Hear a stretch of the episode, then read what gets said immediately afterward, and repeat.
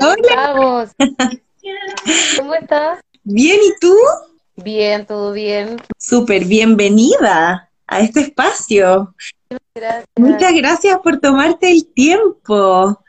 Em, yo voy a aprovechar, bueno, de presentar. Quizás hay personas que acá no nos conocen, ni a ti ni a mí. Yo voy a aprovechar.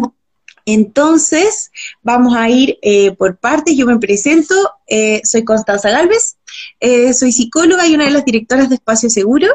Em, desde Espacio Seguro invitamos a la Pepa Oyarzún, que es em, encargada del área de salud de APROFA, ella es matrona de formación de la Universidad de Chile em, y tiene amplio conocimiento en VIH e ITS. Em, Pepa, muchas gracias hoy día por acompañarnos, bienvenida a este espacio. Muchísimas gracias a ustedes por invitarme. Yo feliz siempre de acompañar en estas instancias de eh, compartir información, de una conversación agradable. Además de un tema que quizás no se toca, no se toca mucho, sobre todo desde el área donde, donde tú estás, donde, donde te estás desempeñando. Sí, es un tema que, que no se aborda realmente mucho, que está empezando poco a poco a sonar a través de distintos tipos de campañas, pero aún hay muchísima confusión. Entonces queríamos eh, justamente abordar ese tema hoy. Eh, así que muchas gracias por aceptar esa invitación. Eh, y desde tu propio rol y tú como encargada de salud de APROFA, quizás cuéntanos un poquito de ti, eh, de tu historia, cómo has llegado, cómo, cómo llegaste a estar donde estás, cómo llegaste a estar en APROFA. Cuéntanos un poco para que la gente podamos entender bien desde qué lugar estás hablando hoy día. Mira, es una historia como bien larga. A mí, en general, desde la universidad participé en, en como en estos grupos que hacían como ayuda y que participábamos como en activismo en la salud sexual y reproductiva. Eh, y me empezó a gustar, o sea, la, la universidad es un tiempo que uno, claro, pasa muy estresada, muy centrada como en lograr cosas, en, en tener logros, pero también uno olvida un poco como el trabajo comunitario de lo que es la universidad, como relacionarse con más personas, crear este ambiente como propicio para después desarrollarse en la pega. Entonces en la universidad me pasó tener un muy buen grupo de compañeros, hicimos algunas eh, iniciativas con respecto a promulgar un poco la salud sexual dentro de nuestra facultad. La universidad de formación yo creo que también, en mi caso, fue como también una, una especie de empujón para decir, bueno, sí, tú te estás formando para ser matrona, pero la universidad no cumplió con todas mis expectativas respecto a la formación. La universidad en ese tiempo donde yo estudié, año 99 en la Universidad de Chile, todavía estaba muy marcado el tema de los profesionales de salud como dueños de la salud de alguien, ¿cachai? Como ramos como gestión y liderazgo de un parto, ¿cachai? Ah, Como donde eres, sí. Entonces era como, claro, el- había un ramo que se llamaba como gestión y manejo del parto, gestión y, y gobern- y gobernanza, una cosa así, pero era como gobierno y dirección de parto, perdón. Entonces era como, claro, como tú como matrona te vas a adueñar del parto de alguien o vas a ser dueña de las decisiones. Entonces, igual eh, es complejo y ahí uno dice, bueno, sí, hay mucha pega por hacer. Y ahí me empezó a pasar que está mucha pega por hacer una vez egresada a la universidad. Empecé a trabajar en atención primaria, en consultorios, donde trabajé por casi 13 años. Eh, trabajé en la Florida en este, en, este año, eh, en estos 13 años en la Florida, y me fui un tiempo a trabajar a Chiloé. Hice como un intercambio y me fui así a, vivir a Chiloé, a hacerme cargo de un centro de salud comunitario, un SECOF, y la verdad es que aprendí muchísimo ahí. Y ahí me empezó a gustar mucho, mucho, muchísimo más el tema de la salud familiar y la salud comunitaria. Entonces fue como, ¿cómo tú lográis insertarte en la comunidad con las personas y ser como la comunidad, ¿cachai? Claro, en ese, en ese nivel tú te enamoras de lo que significa como el trabajo con la familia, ponerte estos temas, hablar de temas que son difíciles, súper íntimos, y en comunidades quizás más tradicionales, porque en el sur, como quizás no, también no es lo mismo que hacerlo como en una, en la capital. Bueno, quizás, quizás no, o sea, no sé, quizás, quizás no es tan Es distinto. muy distinto. Pero además te, te, te enteráis de otra forma de trabajo, porque a uno le enseñan a ser muy individual para trabajar. ¿Cierto? Siempre es como tú y tú, pero acá te das cuenta que tú eres una parte más de la comunidad, entonces empezáis a, ocupar estas como herramientas que te da la comunidad para poder hacer algo, una pega más redonda, como incluir. Es muy bacán porque te das cuenta de la importancia de ver a la persona como un individuo inserto en una comunidad y no como un individuo aislado. ¿Cachai? Básicamente eso fue, llegué a Santiago, me puse a estudiar y de ahí no paré de estudiar. Eh, y después de 12, 13 años en la salud pública me di cuenta que en realidad había muchas cosas que me generaban mucho ruido, mucho malestar, como por ejemplo esto de eh, de estar como todo el tiempo contando metas y número de personas y tantos atendidos y no preocuparnos tanto de la calidad de la atención, por lo menos en mi caso. Yo sé que los colegas se sacan la mugre y lo hacen perfecto en atención primaria, yo soy una atención primaria lovers, pero, pero me pasa que habían cosas que no estaban de acuerdo conmigo, que como que sentía que me traicionaba a mí misma.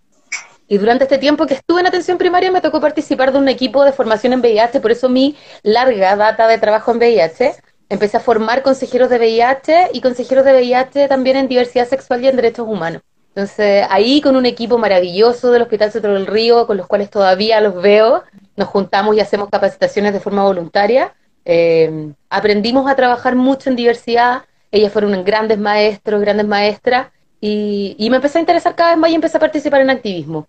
Y en un momento llego a Profa, que estaban buscando una matrona para Profa, llego a Profa y era como trabajar en lo que estáis haciendo en tu tiempo libre, entonces era como ultra bacán, porque claro, trabajando en consultoría y haciendo activismo, muy poco tiempo libre, y me pasa que eh, cuando empiezo a trabajar en Aprofa logro como juntar lo que me gustaba, que era como el activismo, pero además los temas de salud. Entonces, ahí empezamos.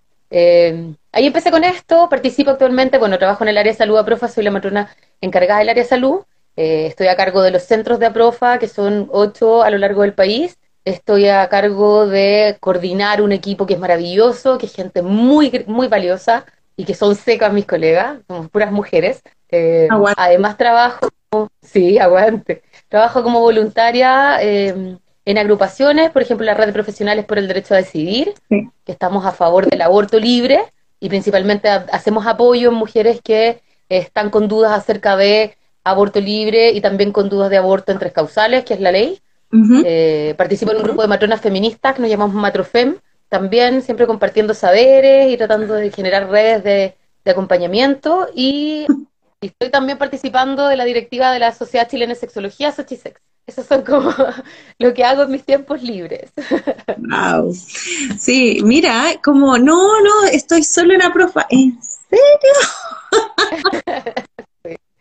No, claro. Pero también dificultades familiares, no, no, no pensé que todo es gratis en la vida. No, no, nunca, no, no, no, en un equipo de personas como al menos entre nosotros también, somos todos, tenemos patas en muchos lugares, porque finalmente cuando uno empieza a trabajar con un enfoque de derecho se da cuenta la importancia de poder tener como, eh, de, poder eh, tener ese impacto en distintos niveles. Si uno necesita como la transversalidad, la transversalidad y la, el cooperativismo en el trabajo también es clave. Entonces, asociarse de manera eh, efectiva, em, estratégica también, y para ser capaces de poder em, fomentar y educar de repente a la misma ciudadanía, como entre todas, como de poder simplemente em, acercarnos hacia hacer valer nuestros derechos, pues en todo, en todo sentido, pero claro, sobre todo acá en salud sexual y reproductiva, un tema que está mudo en Chile, mudo.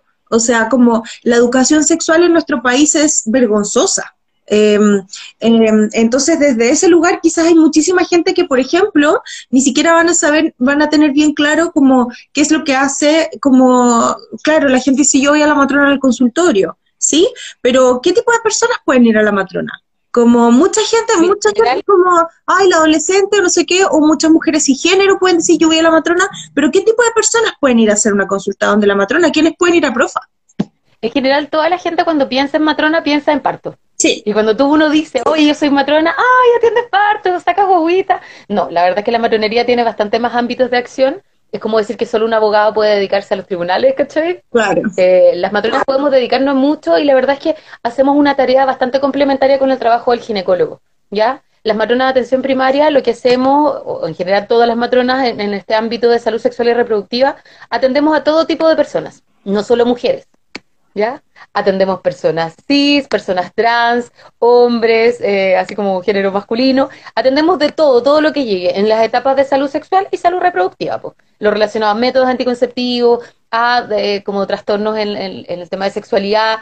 Tenemos una larga data de atención, pero de todas las edades. Atendemos desde la niña, hacemos controles de las personas cuando nacen, que estos controles como madre e hijo recién nacidos, hasta las mujeres ya 60 y más que consultan por climaterio o por algún problema como más edad. Así que no hay límites, ni hay edades. No hay edad, no hay sexo, no hay tipo de genitales, no es necesario mirar como la manera particular en que este genital luce, como para poder decir, ah, sí, a mí me corresponde ir a la matrona o no.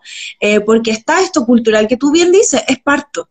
Eh, entonces, cualquier persona que esté asociada a posibilidad de parto o peligro, depende de, de, dónde venga, cierta posibilidad de parto, o riesgo de embarazo eh, son las personas las que se van a atender a ir, pero eh, muchísima gente no sabe también, por ejemplo, en qué momento uno debería consultar, como, como cuándo, si yo tengo una preocupación o no. Hay un montón de personas que dicen, ah, ya sí, pero por ejemplo, no sé, yo soy lesbiana, no necesito quizás, no necesito ir a la matrona, ¿sí? O em, como cuéntanos un poco de eso, como cuándo uno consulta y desde qué lugar también, porque si hoy estamos hablando de cuerpos disidentes, tiene que ver también con trascender a la mirada de, que, de la mujer que está en torno a la posibilidad de parir. Exacto. Mira, en general, la, la, función de las matronas es asesorar y estar acompañando a lo largo de todo el ciclo de vida, ¿ya? De las personas en general. Entonces no tenemos una definición, si vemos hombre o mujer, da lo mismo. Eh, en general el rol que cumplimos es un rol dentro de la normalidad. Y siempre está como esta diferencia o como a veces mucha gente cree que nos peleamos con los ginecólogos. La verdad es que las matronas vemos ciclo vital, todas las patologías y todo lo que sea enfermedad lo ve el ginecólogo en su mayor en su mayor parte. Entonces las matronas vemos personas sanas que están pasando por ciclos de vida y que están pasando por situaciones normales en su periodo sexual o reproductivo. El ginecólogo ve la patología, ¿cachai? No sé, la cesárea que hay que hacer y no el parto normal porque se lo vemos nosotros. ¿Cachai? Como que el médico, el ginecólogo se especializa en ver más patología que normalidad. Desde los, por ejemplo, en las, en, en las personas jóvenes, desde los 9, 10 años, yo creo que podría ser útil empezar con los controles de salud sexual. Principalmente lo que hablabas tú, esto de que la salud sexual es poca en nuestro país porque la educación sexual es mala. Sí. Es súper falente. Entonces, cuando empiezan las mamás o los papás o los, o los padres a llevar a sus hijos al control, en general cuando los hijos llegan al control, los orientamos acerca de eh, los cambios puberales, acerca de las identidades de género, explicamos un poquito los conceptos que van como en esto no normativo de hombre-mujer, ¿cachai? Le explicamos que hay una variedad gigante, que fluyen los géneros, que fluyen las identidades, que va fluyendo cómo se van sintiendo. Por lo tanto, todo lo que ellos sientan es normalidad y no hay un clasificar dentro de ella. Entonces, tú ahora estás en esta cajita de, eh, no sé, trans, después en esta cajita de cis, sino que esto va fluyendo como fluyemos las personas. Yo creo que ninguno de nosotros somos iguales el lunes en la mañana que el viernes en la tarde. También tenemos que educar a nuestros jóvenes y a, estos niños que también fluye la sexualidad y que la sexualidad no es solo el contacto interpersonal, no es solo el coito, no es solo la relación entre personas, sino que es la relación más bien con uno mismo que expresa con el otro después. Entonces que es muy importante que logren este desarrollo y vivir esta sexualidad sana para poder en un futuro tener relaciones sanas también. Y eso me refiero cuando hablo que la salud sexual en Chile es muy poco sana y muy poco abierta. Tenemos tan poca educación sexual y tenemos tan mala educación sexual que vivimos nuestras sexualidades bastante heteronormadas, bastante hegemónicas, que esto es lo bueno y lo malo. ¿Estáis no pudiendo entender y no pudiendo saber que cuando uno no vive su sexualidad como acorde a como yo la expreso y como yo estoy sintiéndola, siempre las relaciones interpersonales no van a ser satisfactorias. Yo creo que que ahí tenemos que empezar a, pensar como, primero me arreglo y me encuentro y sé quién soy y cómo soy y qué es lo que quiero, y luego encuentro al otro para poder compartirlo. Pero tiene que ver también justamente como, como con eso, ¿sí? Como quizás primero me encuentro conmigo misma, como tiene que ver como con ese primer momento de encuentro y desde ese lugar quizás como el cuidado de la salud en general, pero sobre todo quizás la salud sexual, eh, una, una, área que está sujeta o es muy sensible a temas de pudor, a, a prejuicios, entonces, por ejemplo, no sé, yo pienso como en todos los cuerpos que no son hegemónicos, que lucen de manera distinta de cómo la publicidad eh, nos presenta, eh, que tienen em, fisionomías distintas, que tienen, eh, que son diversos en los géneros, en los sexos, que son diversos en las funcionalidades, cómo las consultas de salud sexual se ponen a disposición también de poder acoger esa diversidad. ¿Y cómo es que ustedes lo hacen en la profa? Es tal como tú lo decís, es ponerse a disposición. A nosotros en el pregrado, a muchas nos enseñan, y como que te contaba esto del gobierno y dirección de parto, nos enseñan también a hacer un poquito como el checklist de las atenciones de salud. nos enseñan a tener este modelo de lo normal y lo anormal y nos enseñan a tener estos prejuicios de cuando veis, por ejemplo, una mujer de 30 años entrando a la consulta, lo primero que vaya a pensar es, ah, le voy a tomar el PAP y voy a preguntarle qué método anticonceptivo usa, ¿cachai? Hoy día lo hablaba en una capacitación que tuve en la mañana, donde yo le decía, claro, ¿qué, qué pensáis tú cuando entra una mujer de 30 años con un niñe de la mano de 3 años? que ella es madre del hijo, que es una mujer hetero, que probablemente es una mujer cis y que viene a tomarse un PAP y a ver un método de anticoncepción. Y la verdad es que esa mujer podría ser una mujer trans, podría ser una mujer lesbiana además, y podría ser que el hijo que tiene es un sobrino o es adoptado. ¿Cachai? Entonces, como, uno siempre presupone, y eso te enseñan en la universidad, a tener como este, ah, entonces mujer, cis, hetero, entonces acá estoy. Y le hago estas preguntas y voy a eso como esta especie de receta de cocina para la atención. ¿Cómo lo hacemos desde APROFA? Enfocándonos siempre en el usuario como un ser individual, entendiendo las diferencias, ¿cachai? Que no es lo mismo atender una mujer, por ejemplo, una mujer eh, hetero, cis, que una mujer hetero pero afrodescendiente, que no es lo mismo atender una migrante, que no es lo mismo atender una mujer de situación de vulnerabilidad social. ¿Cómo, cómo es que eso se incorpora dentro de la atención cuando es cuando pensamos que sea culturalmente sensible realmente, como sobre todo con un tema tan tan delicado? Claro, porque en APROFA lo que hacemos es tratar, bueno, APROFA para los que nunca lo, lo, han conocido, APROFA es la Asociación Chilena de Protección de la Familia. Nosotros trabajamos desde los años 60 con el tema de eh, lograr que las mujeres, especialmente aquí en Chile, tengan un acceso a métodos anticonceptivos. Eh, y tenemos tres áreas de trabajo, que es ventas, donde vendemos métodos anticonceptivos a muy bajo costo. Tenemos el área de salud, la que me encargo yo, donde tenemos centros donde atendemos y además capacitamos. Y el área de educación, aprovechando lo que decíamos antes, que lo que hace es promover la educación sexual del integral, que es la, educación sexual integral, que es la ESI o EIS, eh, que lo pueden buscar en la página de Profa, están los contenidos y hay un material maravilloso para también ocuparlo, los que son docentes, los que trabajan con niños, maravilloso también, métanse, material que está absolutamente a bajo costo, esto trabajamos siempre con precios justos, así que es bacán, pero, pero en general, nosotros cuando trabajamos en la Profa empezamos a ver, ya, ¿qué es lo que, qué gente nos está llegando? Y nos llegaba, por ejemplo, mucho en ese tiempo cuando partimos, mucha trabajadora sexual que era muy discriminada, muchas trabajadoras sexuales y trabajadores sexuales, ¿cachai? Mucha diversidad de trabajo sexual. Nos llegaban muchas personas jóvenes no sintiéndose comprendidas por las matronas del CEFAM, muchas personas de, eh, de la diversidad en general, que no tenían estos como roles de género ya eh, entregados desde el momento de antes de nacer, sino que rompían un poco este patrón de ser el joven, eh, como no sé, como el típico, ¿cachai? Que uno podría, así como cuando entraba y decía ya el checklist, ¿cachai? Muchas personas trans empezaron a acercarse a nosotros y empezamos a hacer convenio con la OTD, con migrantes, empezamos a, investigar y empezamos a preguntarles a ellos qué necesitaban. ¿Qué era lo que ellos pensaban que podía ser útil? Entonces fue, mira, ¿sabéis qué? Necesitamos que nos ayuden con el tema de la hormonoterapia de las personas trans. Bacán. Necesitamos que nos ayuden, por ejemplo, con educar a nuestros hijos en el tema de identidad de género con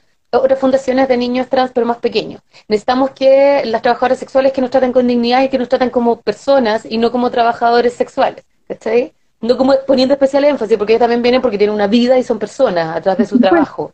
O sea, cuando yo voy al médico no me atienden como María José Matrona, sino que me atienden como María José. Exacto.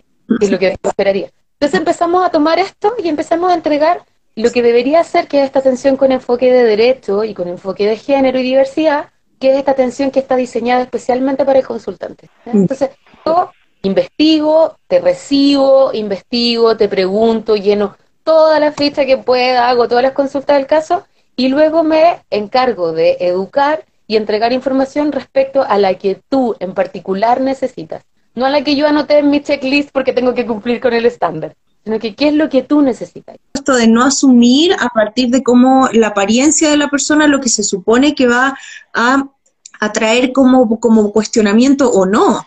Eh, entonces, como tiene que ver quizás con eso y con escuchar a la otra persona y con ser capaz de acoger esas preguntas. Ahora, quizás que llegue la persona que pueda problematizar que quizás es necesario cuidar de su salud mental, o sea, perdón, sexual, el chip que sea necesario cuidar salud sexual eh, también y de qué manera hacerlo, acercarse o eh, ser capaz de ir venciendo eh, los, temores que hay. Hay muchísimas, bueno, la relación con el cuerpo em, en el sistema en el que estamos presentes em, son muy pocas las personas que tienen una relación amorosa consigo mismas, en términos del cuerpo, en términos de su sexualidad. Eh, está, está, lleno de eh, muchos factores que oprimen y para quienes son disidentes es aún mucho, mucho más fuerte esa presión. Entonces, llegar al espacio donde sentarse frente a ti y decir, sabéis que tengo una problemática, no sé si me vas a examinar o no, o te quiero saber esto, pero no quiero que me examinen, no sé, sí, como todas esas consideraciones, eh, si son como tomadas por ustedes y, eh, y de qué forma lo hacen, porque, eh, por ejemplo, em, cuando uno piensa que debe considerar eh, una atención en salud sexual pensando en cuerpos disidentes, ¿sí? Todo tipo de disidencia, diversidad funcional, todo tipo. ¿Qué elementos sí o sí tiene que tener una atención en salud sexual para poder eh, ser considerada como eh, abierta y disponible para las personas de cuerpos disidentes? Mira, debe ser una atención que se centra principalmente en un enfoque de derechos. Debemos enfocarnos en los derechos. Nuestro objetivo principal como, como funcionarios de salud, como trabajadores de la salud, debe ser entregar las herramientas para que las personas se empoderen de su salud y generen esta tan así como sublimado del autocuidado. ¿Cachai? Si las personas tienen que ser dueñas de su cuerpo, tienen que hacerse cargo también con lo que esto implica. Entonces, el principal para nosotros es tener una atención con enfoque de derecho, es explicar en cada prestación de salud cuáles son los derechos que tiene y de dónde puede reclamarlos. La atención con enfoque de género, entendiendo la diferencia que hay entre todos nuestros, como sociedad en cuanto a los roles, y también construyendo, haciendo este constructo con las distintas variables que lo componen, ¿cachai? La religión, la sociedad, las creencias personales, el nivel socioeconómico, la calidad de la educación, entonces, el hecho de poder cruzar estas variables y poder hacer una, atención con enfoque de género, enfocándonos en la necesidad de cada uno, no como la dualidad hombre-mujer, sino que dentro de también los rangos que existen. Y por último, con la atención con, con enfoque de diversidad, que esto es no considerando a la persona como el estereotipo, sino que enfocándonos en su vida principalmente, su necesidad primordial y siendo súper respetuosa. Esto nosotros aprendimos que la mayor parte de nosotros había sido súper violenta en conversaciones. Estas son conversaciones del equipo. Sí. estoy Trabajar conversando y decir, oye, yo cuando iba al ginecólogo me he sentido súper violentada. ¿Por qué? Porque es como, ya, eh, subes a la camilla, pum, te toman el pap, no cachaste cuando te lo tomaron, te dolió solamente, te metieron un espéculo sin preguntar, te tocaron las pechugas, nadie te dijo nada. Entonces, también preguntando, esto debe ser, yo explico cada procedimiento que siento que debería ser, y si no, y si alguien dice, ¿sabéis que no, no quiero? Bacán, no quiero le explico las alternativas. Por ejemplo, hablando de los cuerpos como, como no hegemónicos. A mí me tocó en el consultorio donde trabajaba, que era CESPAM, que alguien preguntó por acá, que es un CESPAM, un centro de salud familiar, que es consultorio. Eso es atención primaria de salud. Eso, eh, me tocó muchas veces, por ejemplo, sí, atender mujeres que nunca habían tenido, y que ellas llegaban, mujeres, a la consulta de método, y en un momento le pregunto, ¿pero tú por qué tomáis pastillas? Por regular el ciclo. ¿Y alguna vez has tenido relaciones sexuales penetrativas? No, nunca, porque estoy lesbiana. Dice, pero nunca nadie me había preguntado. Bacán. Entonces, acá, ya, pero me quiero tomar el PAP. Mira, explicar cuáles son los riesgos, cuáles son los beneficios de tomar el examen y facilitarlo. O sea, yo aprendí la técnica de tomar el Papa Nicolau sin espéculo, porque ¿cómo le vaya a meter un espéculo a una vagina que jamás ha sido penetrada? Entonces aprendí a tomarlo, exacto, con un tacto vaginal, poniendo la torula de una forma y aprendiendo a tomarlo así. Entonces tú vayas acomodando los procedimientos. Me tocó muchas personas en diversidades funcionales eh, como física y subirlas a una camilla para tomarle la muestra al Papa Nicolau era incómodo para ellos, incómodo para uno, porque tenés que estar casi que cargando. Entonces, ¿cómo aprender a tomar un PAP en una cama? a tomar un PAP en una silla de rueda? ¿Cómo aprender a que la misma persona manipule sus cuerpos? ¿Cómo? Bueno, y todas estas necesidades que uno van saliendo, a mí me hicieron, y a, a todas las que trabajamos en la profa, nos empezamos a preguntar, bueno, ¿y por qué no sabemos lengua de señas? Si atendemos gente que es que es sorda, ¿cachai? ¿Por qué no, por, qué no escribimos en braille si atendemos gente que es ciega? Entonces empezamos a tratar de, la verdad es que tenemos compañeras que están eh, haciendo lengua de señas, algunas que ya se fueron de profa pero que nos quedó la, la, enseñanza, pero, pero empecé a ver y a mí me gustó mucho el tema de la diversidad funcional y me fui a estudiar Argentina, cómo hacer orientación en sexualidad en personas con diversidad funcional y cognitiva. La verdad es que estar en Argentina, bueno, Silvina Peirano, si la pueden seguir, en las redes sociales. Ella es la maestra de las maestras de la diversidad funcional aquí en Latinoamérica. Es sequísima. Haber tenido un curso con ella fue el mejor regalo que tuve en mi vida. Te hace cambiar la visión de la sexualidad, pero así a nivel tiene página de Facebook, de Instagram, pero es maravillosa. La verdad es que ella comparte de una visión muy crítica acerca del tema de la diversidad funcional. En Argentina también hay muy poco conocimiento acerca de, pero está esto de la educación sexual del eh, integral metida mucho más en, en, el colectivo argentino. Sí. Está como esta educación en EIS que van mucho más adelantados que nosotros, entonces también es muy interesante ver las discusiones que se generan en su página a partir de cómo se ha implementado el EIS allá. Así que para que la sigan. Sí, ahí te di cuenta que la sexualidad nos han enseñado y nos han embolinado todo el tiempo que la sexualidad es como la relación, el coito, pero de repente con una persona eh, es solamente así como mirarse a los ojos, tocarse, eh, besarse. Claro, en el fondo no es solo lo que uno hace con los genitales, no es solo lo que uno hace con otra persona, eh, es, es, la relación con uno mismo y el propio cuerpo, finalmente. Y ahí... Pero muchas veces, claro, si tú pensáis, por ejemplo, en una persona que tiene una lesión medular y que está en silla de ruedas, pero ahí te das cuenta que, claro, en estas personas que tienen imposibilidad de ejercer esta como relación interpersonal como estamos acostumbrados nosotros, eh, la verdad es que ahí te das cuenta que es nada lo que sabemos de sexualidad comparado con todo lo que han tenido que desarrollar estas personas para poder vivir una sexualidad como, como feliz, como sana, como en paz. Entonces ahí uno dice, qué grande, como el aporte. Es que sí, y qué grande y qué importante que hayan personas que estén dispuestas a aprender, a escuchar y a divulgar ese, ese conocimiento, porque Em, si es que vamos a hablar eh, de los cuerpos que no son hegemónicos, significa pensar fuera de la caja, significa pensar más allá de los checklists que nos están enseñando, más allá de lo que la publicidad tiene para mostrarnos, más allá de lo que el cine nos ha tratado de educar, em, de cómo se ve, cómo se siente, cómo, cómo se relaciona uno con el propio cuerpo, si es que ese cuerpo está en transición. O si es que ese cuerpo tiene eh, como algún tipo de cambio. Entonces es súper importante poder posicionarnos en un lugar donde, donde podamos oír eso, escuchar eso, aprender y dialogar desde ese lugar también, sobre todo tomando y tomándonos ese lugar como de profesionales de la salud. ¿Sí? Que es un lugar, es una posición eh, que es particular de poder dentro de la sociedad y eso significa también ponerla a disposición de todos estos saberes. Absolutamente. Hoy día conversábamos con las colegas que tuve la capacitación en la mañana hablábamos acerca de los derechos sexuales y derechos reproductivos. Entonces decían, ya, los derechos reproductivos, pero en Chile sí se cumplen y se cumplen súper bien. Entonces decía, ya, ¿por qué? Porque tenemos una amplia gama y variedad de métodos anticonceptivos disponibles para las personas. Entonces decía, sí, pero por ejemplo, si una persona ciega va a tu consulta, ¿tú podías escribir en braille una indicación o una receta para que no tenga que leérsela a alguien? Eh, no. Entonces, ¿le estáis dando una atención digna? No. Si ahí va una persona sorda, la tenéis que hacer que entrar con un traductor porque tú no sabes lengua de señas. ¿Es una atención respetuosa y digna?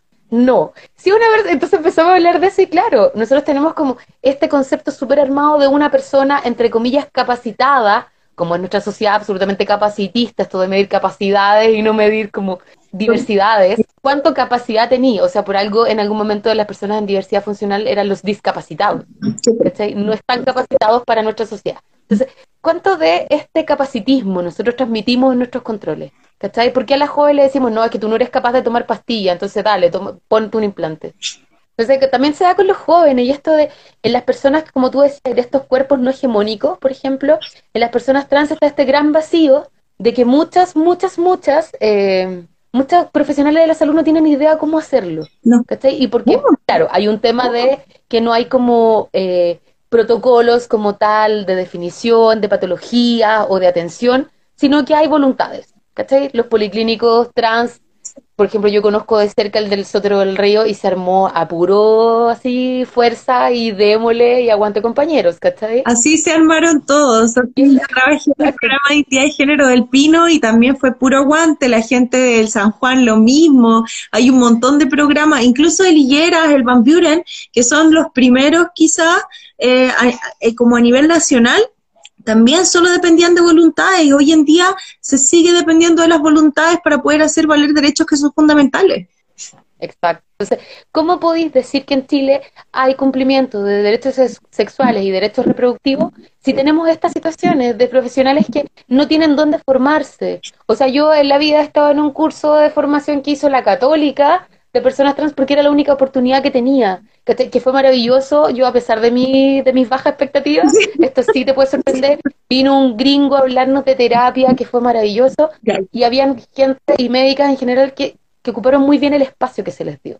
Uno echa de menos, por supuesto, todo esto relacionado a el placer de las personas trans, en, las cirugías de reasignación de, de, género, cómo lo hacen para reiniciar su vida sexual, cómo se hace para poder eh, volver a tener como este contacto con su cuerpo, ¿cachai? Entonces, en esa persona, los profesionales de la salud no tenemos formación y tenemos la formación, nos da susto porque no es un tema tan recurrente y no solemos verlo. Las personas trans se alejan de la salud pública porque se sienten súper discriminadas. Entonces buscan a alguien que la atienda. Nosotros en la profa atendemos y la verdad es que ha sido bacán porque eso nos ha hecho crecer y entender mucho más las lógicas de atención. Hemos aprendido el manejo de terapia, si bien no podemos indicarla porque no está dentro de nuestras capacidades por código sanitario, pero sí podemos hacer un manejo, eh, ayudarlos con la sintomatología, de, esta, de, como de las hormonoterapia, ayudarlo con el tema genital, en, la, cirugía de resignación de sexo. Entonces ha sido un proceso súper lindo. Además lo hemos capacitado y hemos trabajado en hacer talleres para también hacer esto, de poder como compartir con ellos los saberes de los derechos sexuales y derechos reproductivos, cómo hacerlos valer, cómo trabajar. A me tocó dar un taller en la OTD que era cómo poder tener eh, dentro de tu trabajo como activista el tiempo y el autocuidado para dedicarte a tu propio placer, a tu propio cuerpo. Tiene mucho que ver, yo te oigo y estoy oyendo todo el tiempo lo que, lo que implica la autonomía del propio cuerpo, ¿sí? Como de, de poder tomarse, el, poder tomar su propio derecho de gestionar nuestro placer, de gestionar nuestra salud, de poder decidir sobre nuestros cuerpos y, y todo eso va ligado. Por eso que es importante hablar de un aborto libre, por eso que en Espacio Seguro también estamos a favor del aborto libre, por eso que es importante poder explicitar la importancia que las personas puedan decidir sobre sí mismas, decidir sobre sus cuerpos. Entonces, ahora, todo, esta, todo este eh, contexto, que ya quizás no es un contexto, eh, como es un contexto con muchos desafíos por delante, le agregamos una pandemia. ¿Y qué es lo que pasa? como qué es lo que está pasando hoy en día en términos de tratamientos, en términos de acceso a la posibilidad de cuidar la salud sexual y reproductiva de las personas en pandemia.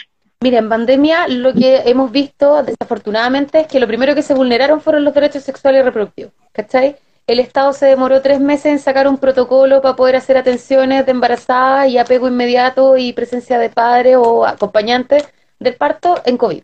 Tres meses. Esto es, la sacaron recién hace menos de un mes atrás. ¿Cachai? Entonces, el tiempo anterior fue dependiendo de los equipos, cómo lo hicieron, si entraba el padre al parto, si no entraba, si entraba la, un acompañante, si no, si la madre podía hacer un apego inmediato o no. Entonces, no se aseguró que los centros de salud familiar, que les tocó mucha pega desde que empezó el COVID, por este tema del seguimiento, de la confirmación de casos, no se aseguró que pudieran tener la entrega libre de métodos anticonceptivos y las consejerías necesarias para poder las mujeres acercarse, por ejemplo, por ley de interrupción voluntaria del embarazo entre causas. Exacto. Como hemos escuchado, nosotros hemos escuchado de que incluso eh, eh, como los tratamientos IVE están muchas veces suspendidos, que no tienen la posibilidad de entregar o el misotrol o las consejerías. Exacto, entonces la gente no está acudiendo porque además tú pasas ahí por fuera del consultorio y lo primero que veías es la reja cerrada y si te acercas a preguntar te van a gritar casi que desde dos metros ¿y usted por qué viene? Entonces una mujer no va a llegar diciendo ah, yo vengo porque vengo, porque quiero abortar, porque me violaron, ¿cachai? Exacto. Es ilógico. Entonces no se da la instancia para poder tener una consejería mucho más cercana, mucho más confidencial. La gente pasa por fuera y como ve el consultorio cerrado, nos han llamado profa, mira, sabéis que no tengo pastillas, no tengo inyectables, ¿cómo accedo a sacarme el implante, ponerme el implante? Porque se suspendieron cierto tipo de actividades y está bien que sea, se podría esperar, pero también podríamos esperar que se hicieran algunas modificaciones para que la gente pudiera acceder al procedimiento en este tiempo. Mujeres que desean ponerse una T, desean ponerse un implante, hombres o personas que desean retirar condones, ¿cachai? En el caso de las personas, por ejemplo, que viven con VIH, les empezaron a entregar terapia para el VIH por un mes. Sí. O sea, y hacer que estas personas se paseen por todo Santiago para ir a buscar una terapia que son inmunosuprimidas. O sea, ¿cómo vaya a ir tú todos los meses a buscar? ¿Por qué no te entregan por tres, seis meses? ¿Qué? Estamos a perder plata, que estamos hablando de una crisis en ese nivel, claro. Este tipo de decisiones cuesta comprenderlas, en el fondo quizás, no sé, solo pensar como el, como el nivel de desapego o lo, lo distante que está la, em, la conciencia acerca de lo que significa eh, tener que acudir a este tipo de tratamiento. O sea, como quienes están tomando las decisiones sobre lo que se suspende y lo que no se suspende, porque claramente alguien que necesite de un, de un medicamento, de un tratamiento, imagínate un embarazo no deseado en esta época. Como ahora, ahora donde lo económico está tan difícil de sobrellevar, como muchísimas personas que están iniciando su tránsito o han estado... Em, o no han podido continuar su tránsito porque hay medicamentos que faltan. Y eso quizás no solo tiene que ver con voluntades políticas, sino que tiene que ver con elementos muy difíciles que, tienen, como que estamos viviendo por el cierre de fronteras. Entonces, quizás, ¿cómo, ¿de qué manera podemos enfrentar un, contexto como el que estamos viviendo ahora, Pepa? Como qué eh, herramientas podemos entregarle a la gente? Mira, en general nosotros en APROFA seguimos atendiendo. Nosotros estamos haciendo una alternativa, como somos ONG y somos sin fin de lucro, tenemos unas prestaciones igual a muy bajos precios, estamos atendiendo por videollamada para poder hacer que la atención presencial, en caso de requerir procedimiento, toma de examen, sean bastante más cortas que los 40 minutos, 30 minutos que habitualmente usamos. Entonces, hacemos atención por videollamada, llenamos la ficha y la persona después va al presencial corto, citamos solo una persona, no dejamos entrar acompañantes, tomamos todas las medidas. Pero en general hemos visto que han mermado mucho la atención. Hay muy pocos lugares donde se está atendiendo, hay muy pocos lugares donde elegir, hay muchas como fallas en cuanto a, eh, a profesionales que están haciendo atenciones que, que no corresponden, ¿cachai? No sé, el otro día llegó una chica que eh, en pandemia por la necesidad eh, se había ido a sacar un implante con una persona que hacía tatuajes, ¿cachai? Entonces, también se está dando para que pasen muchas cosas que no son las regulares, que uno las entiende, porque la necesidad lleva a la gente a tomar medidas desesperadas. Pero claro. ¿Cómo lo podemos hacer en pandemia? Sabemos que frente a embarazos no deseados, los colectivos feministas están cada vez con menos disposición y disponibilidad de medicamentos para ayudar a las mujeres. Bueno, yo creo que aquí básicamente es abordarlo desde el autocuidado. No nos queda otra si el gobierno no nos cuida, cuidémonos nosotros.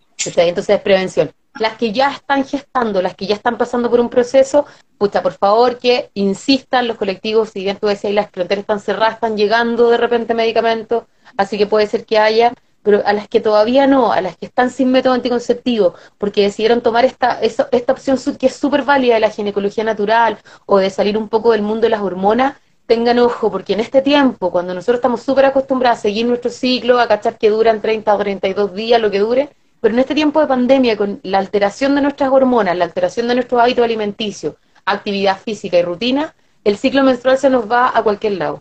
Entonces, en todos los cuerpos menstruantes que tengan ojo, porque a veces la menstruación se puede alterar, especialmente en este tiempo de estrés, y nuestros ciclos no sean necesarios para llevar a cabo la planificación. Por lo tanto, asuman otro tipo y refuercen sus métodos anticonceptivos. El uso del condón todo el rato, el, uso de condón ojalá de pene, de vagina. Ahora en las cajas del gobierno viene la inclusión de condones de pene, vienen tres por caja y tres por familia, lo que es casi una, una vergüenza. Pero por último son tres. Pero por último algo saldrá. Entonces, esto de poder generar el autocuidado, cuidémonos en cuanto, por ejemplo, a todo, a cuidemos nuestro sueño, a cuidemos nuestros hábitos y consumo de alcohol, de tabaco, ¿cachai? Intentemos mantener nuestra higiene del sueño, de descansar es necesario, ¿cachai? Claro, uno en pandemia te pasa que lo que te contaba hoy día, esto de trabajar todo el día y no parar de trabajar, porque estáis como casi que de, de telellamada, ¿cachai? Entonces, estamos en este live porque queremos, porque nos gusta, ¿cachai? Y esto ya nos pega pero, pero sí de repente cuando, cuando estamos con full trabajo, démonos un reto y digamos ya, es que estamos en medio de una pandemia, esto es no es como, como hacerlo en pandemia, es como trabajar cuando hay una pandemia, que es que es el doble difícil. Entonces, dejémonos un ratito y empecemos a tener estos momentos de cuidar nuestra salud y poder encargarnos también de darnos nuestros hábitos. Es decir, la sexualidad y tener una salud sexual sana no significa solo tener relaciones sexuales satisfactorias y sanas, sino que además darnos estos espacios de, por ejemplo, una rica, no sé, eh, baño de tina, ¿cachai? Un descanso, meditar un ratito, ¿cachai? Cada, cada quien que tenga el pequeño privilegio al que pueda acceder, ya sea desde tener una tina o tener agua caliente o tener la posibilidad de acompañarse, de tocarse, como tocarse, masajearse, cuidarse, como hay muchísimas maneras que pueden reinventarse con todas las posibilidades que uno tenga a la mano, eh, pero pasa también por, en el fondo, informarse, educarse de lo importante que es hacerlo, em, como eh, y poder pedir ayuda cuando es necesario, que tiene que ver como también con, las adaptaciones, por ejemplo, que ustedes han estado haciendo en la profa, que es como eh, encontrar la manera de reducir la atención presencial para disminuir los riesgos, ¿cierto? Entonces, todo ese tipo de adaptaciones em, son claves para poder como cuidar nuestra salud sexual y reproductiva en todos los cuerpos. Eh, Ana, varios comentarios que me gustaría poder compartirte, como han, hay personas que, hay, bueno, hay harta gente que está muy contenta de poder escuchar este vivo, eh, para para que no se preocupen, el vivo va a quedar disponible, lo van a poder después volver a escuchar, compartir, eh, se lo vamos a compartir también a la Pepa, así que todo eso va a quedar, eh, va, a quedar disponible, ¿ya? Y eh, otros comentarios también, por ejemplo, es eh, Clau 29 eh, decía, por ejemplo, la importancia de nunca dar nada por hecho a propósito de lo que comentábamos con respecto a asumir acerca de los cuerpos y de las disidencias y, y todo lo que eso significa, como pasa fundamentalmente con entender de que no podemos asumir a partir de la apariencia de la otra persona que sabemos algo acerca de su salud algo acerca de sus prácticas. No tenemos cómo saber. Todo se pregunta y se pregunta de manera adecuada para que la persona se sienta cómoda hablando de elementos que son tan íntimos, ¿cierto? Em, otro, otros temas que también han ido saliendo, eh, mira, terapeuta MDR, eh, dice, derechos reproductivos pueden cumplirse en el mejor de los casos, pero los derechos sexuales estamos lejísimos. Del derecho al placer ni se habla. Es intocable. Hay que la educación integral de la sexualidad que está en discusión en las comisiones de, educación en este momento. Eh, claro, cuando uno empieza a hablar del tema de incorporar el placer dentro de la educación integral de la sexualidad, es visto casi como que vamos a sexualizar a, los jóvenes, ¿cachai? Entonces, también tenemos que pensar en esta posibilidad de que tenemos, siempre hemos tenido el concepto, y a, mí me pasa mucho como matrona, que es como cuando uno va a hacer una, una capacitación o una educación en colegios o a profesionales, siempre como que nos hablaron desde eh, la culpa, o desde el susto, la ley del terror, ¿cachai? Que esto como la matrona iba y te mostraba las fotos de los genitales donde habían, no sé, ITS, o hablaba con susto del embarazo en jóvenes. Entonces, igual es cuático como ahora incorporar, porque nosotros en Aprofa lo que incorporamos es la visión desde el placer, ¿cachai? El educar desde él, tú hazte cargo de tu salud, porque además va a ser placentero, ¿cachai? Va a ser como entretenido, va a ser rico, va a ser sano, lo vaya a poder mantener para toda la vida. Entonces, también educar desde que el placer, no sé, a mí me tocó ver, por ejemplo, hace un poco tiempo, y esto no es para funar a nadie, pero me tocó ver una matrona en Instagram diciendo, oye, si este condón me cabe en mi pie, ¿cómo no va a caber en tu pene? ¿Cómo, cómo va a ser tan terrible? Y si te aprieta, ¿cachai? ¿Cómo vaya a usar este, así como no vaya a usar el condón? Y yo, puta, como siento que está bien, eduquemos en cuanto al uso del condón como método de barrera para la prevención de test. Pero si una persona por primera vez va a usar un condón y el condón le queda chico, ¿cachai? Por ejemplo, en, un, en una persona con pene y usa un condón de pene y el condón de le queda chico, no va a volver a usarlo porque no va a estar relacionado al placer. Va a encontrar que es terrible, entonces mejor no lo uso jamás y me da lo mismo la ITS. Entonces, poner esos ejemplos para educar. Tiene mucho sentido. Oye, Pepa, mira, acá eh, hacen una pregunta que es súper interesante eh, y quiero saber tu opinión. Terapeuta de MR pregunta, Pepa, según tu opinión, ¿dónde debería estar instalado el programa de acompañamiento psicosocial para las personas que están bajo la ley de identidad de género? ¿En APS? ¿Y por qué? O sea, yo creo que absolutamente debería ser APS. Y de hecho debería en APS indicarse como dar la orientación, las consejerías adecuadas y luego de eso entregar el medicamento para que la mujer vaya a abortar a su casa. Solo en casos necesarios de interrupciones ya más grandes que requieran algún apoyo a nivel como médico, ¿cachai? Creo que podríamos hablar como de hospitalizar o semi-hospitalizar. Pero me parece que tiene toda la lógica hacerlo en atención primaria. Son equipos que conocen a la gente, que han seguido muchas veces sus trayectorias, que atienden a la mamá, perdón, a la mamá, a la abuela, a la tía y a toda la familia. Entonces, ¿qué mejor que un profesional que te conoce desde siempre o que tiene una mayor cercanía para ti, te orienta en un tema tan como de salud como es el aborto. Si el aborto nosotros tenemos una, penalización social atroz, pero el aborto lo hemos ocupado por toda nuestra vida, nuestras abuelas y nuestros ancestros, como método de regulación de fertilidad. Si viviéramos en Suecia esto no pasaría. No, me parece fantástico porque me diste dos por uno. Como me hablas, ah, como me, das la respuesta acerca de qué es lo que pasa con los programas que abordan aborto como IBE, eh, sin embargo, eh, como, y ahí tenemos una visión clara, como que también me hace mucho sentido, pero la pregunta venía por ley de identidad de género, los programas trans. Ah, pensé que me decís por ley IBE. El, yo creo que todo debería verse también a nivel de O sea, cuando tú ya derivas a nivel secundario, lo que estás haciendo es patologizar.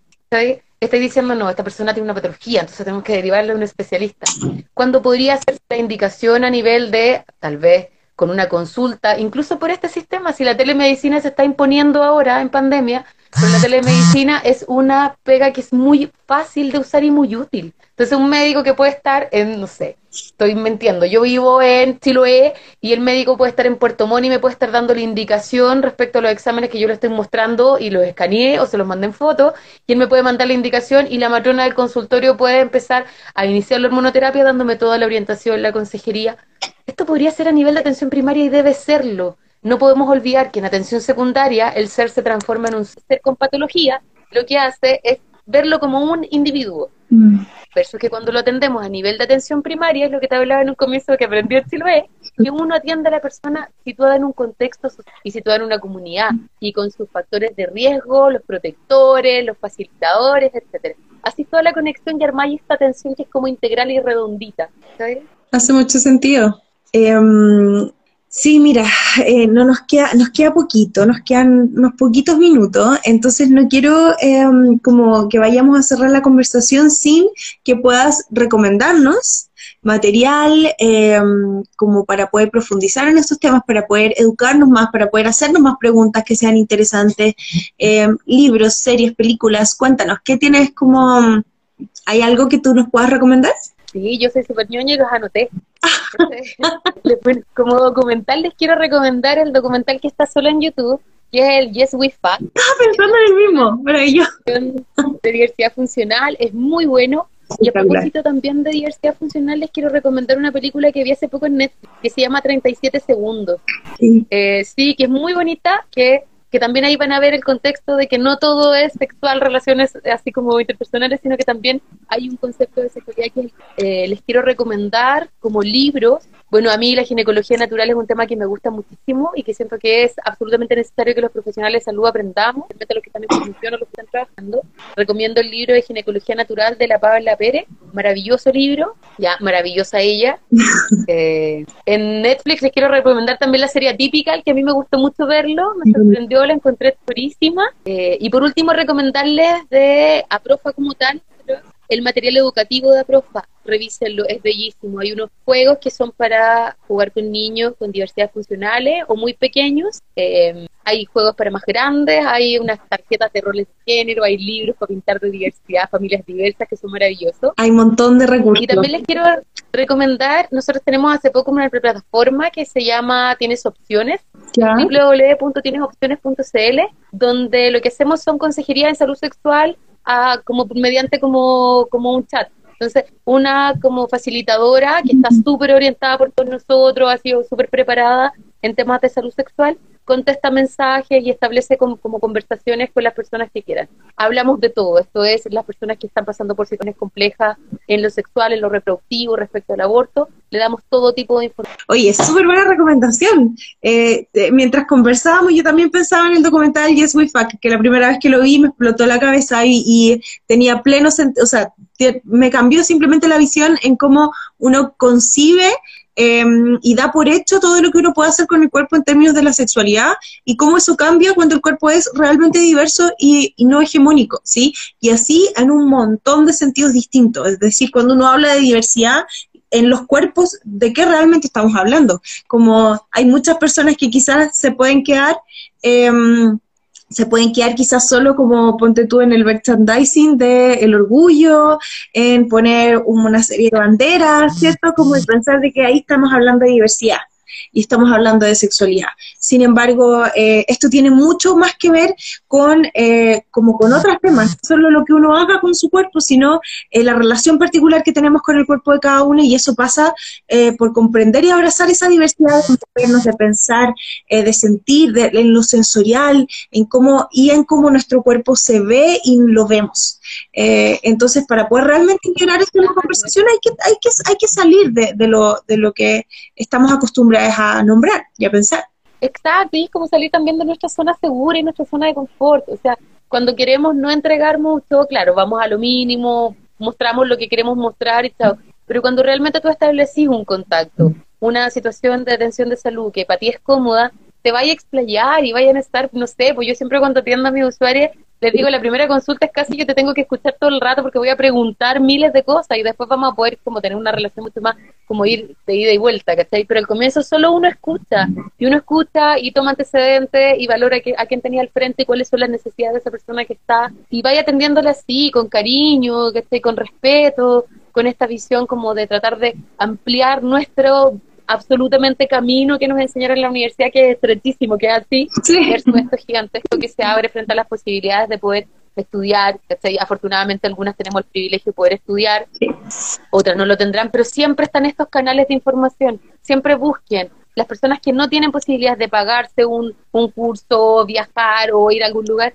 sí, se entiende, ¿cachai? Tenemos poca el privilegio, endeudadas a morir, ya, ¿cachai? Pero, pero también tenemos la posibilidad de canales que están a la vuelta.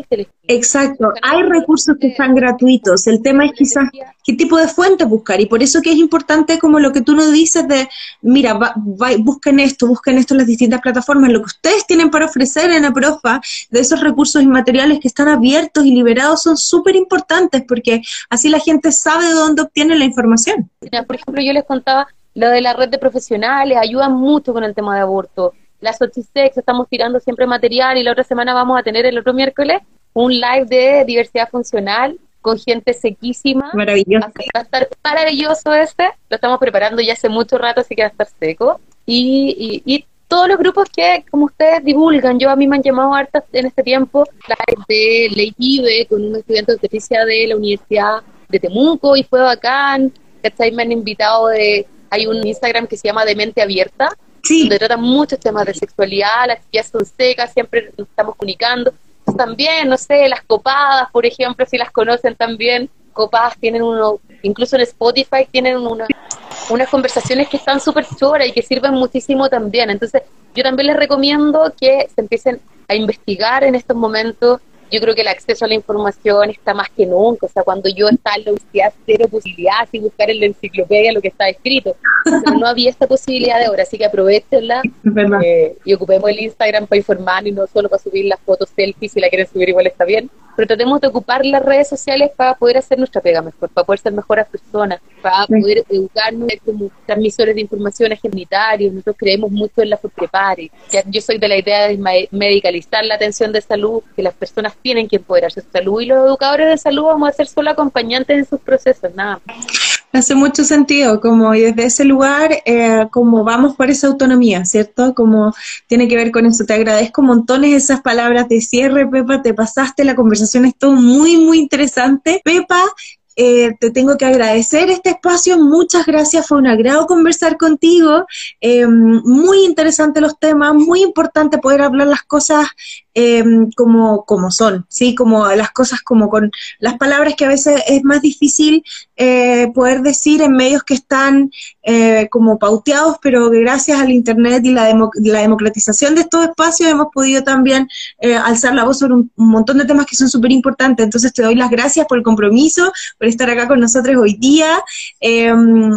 Quizás podemos pensar en más espacios de conversación a futuro. Muchas gracias a todos quienes nos acompañaron. Gracias a todos los que acompañaron y gracias a ti, Connie, bacán, la conversación estuvo súper entretenida. Gracias también a la Penny que me invitó y, y a ustedes que siempre son un aporte como organización, como colectiva, como esta entrega de información. Así que también les agradezco estar. Ya, pues muchas gracias. Nos vemos. Chao, Pepa. Muchas gracias. Adiós.